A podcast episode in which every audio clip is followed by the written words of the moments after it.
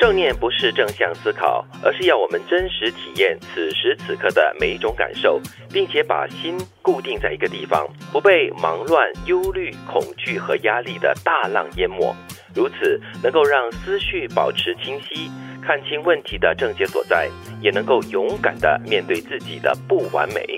嗯，就是不要逃避。嗯，所以他对正念哈有另外一种不同的诠释了哈。嗯，这里的念不是想出来的，嗯嗯，就是一种感受。对，就是硬硬的逼着自己哦，什么东西我都要一定要正面思考，我不可以太过悲观哈，不是逼出来的，真的。嗯，就是你自己去做嘛，嗯当下就去做，做了之后你所得到的最直接的一种呃心理体会。嗯，所以他这里就提到，就是真实的体验，就是此时此刻，就是那个时候的那种感受，不管他是忙乱啦、忧虑啦、恐惧啊，还是各种不同的体验，都可以去完整的体验它。嗯，不过我觉得这段话也提醒我们，其实当我们在面对一些挑战呐、或者是呃心情不好的时候呢，你可能会在这种混乱、焦虑的情况之下呢，就忘了应该怎么样继续前进，你只是在害怕而已。然后你可能唯一的一个念头就是我要逃避，我要离开这个让我痛苦的状况。的确，就好像现在嗯、的一种学习方式、教育方式，他们叫做 experiential learning，嗯也就是体验式的学习。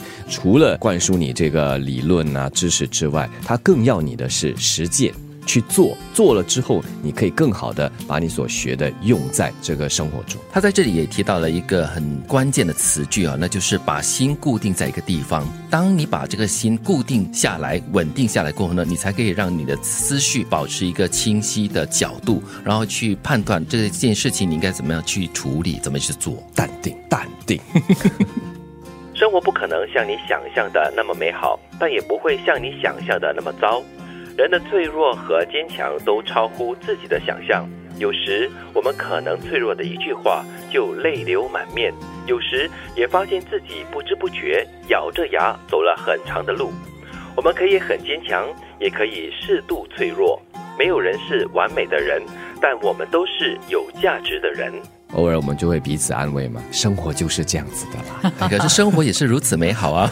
我也做过这个单元哦。但但是我们人很奇怪，我们总是就是这个想象呢，就是走向两个极端的，要么把它想的很糟很糟很糟，啊不然把它想的过度的好，然后当它没有那么好的时候呢，我们又一下子从天掉到地这样子。但是如果他又没有想象的那么糟的话，我们又不见得会从地狱到天空，对到到天堂嘛。对，但是有些人的他们的心理状态就是这样子的，我要把所有的事情想到最坏。那当它发生的时候呢，哎，它并不是如我想象中那么糟的话，哎，我就会觉得啊黑啊这样子喽。这是其中一种呃心理呃心态的处理的方式了，但是不会每次都是这样子。对对对对我觉得过度悲观就是还没开始你就先想啊，这个可能不行，应该会怎样？嗯我常常就会觉得，嗯就是过度的牵扯住，或者说过度的给自己负担。我自己的话呢，我通常就是期待最美好的，但是我通常会做最坏的打算。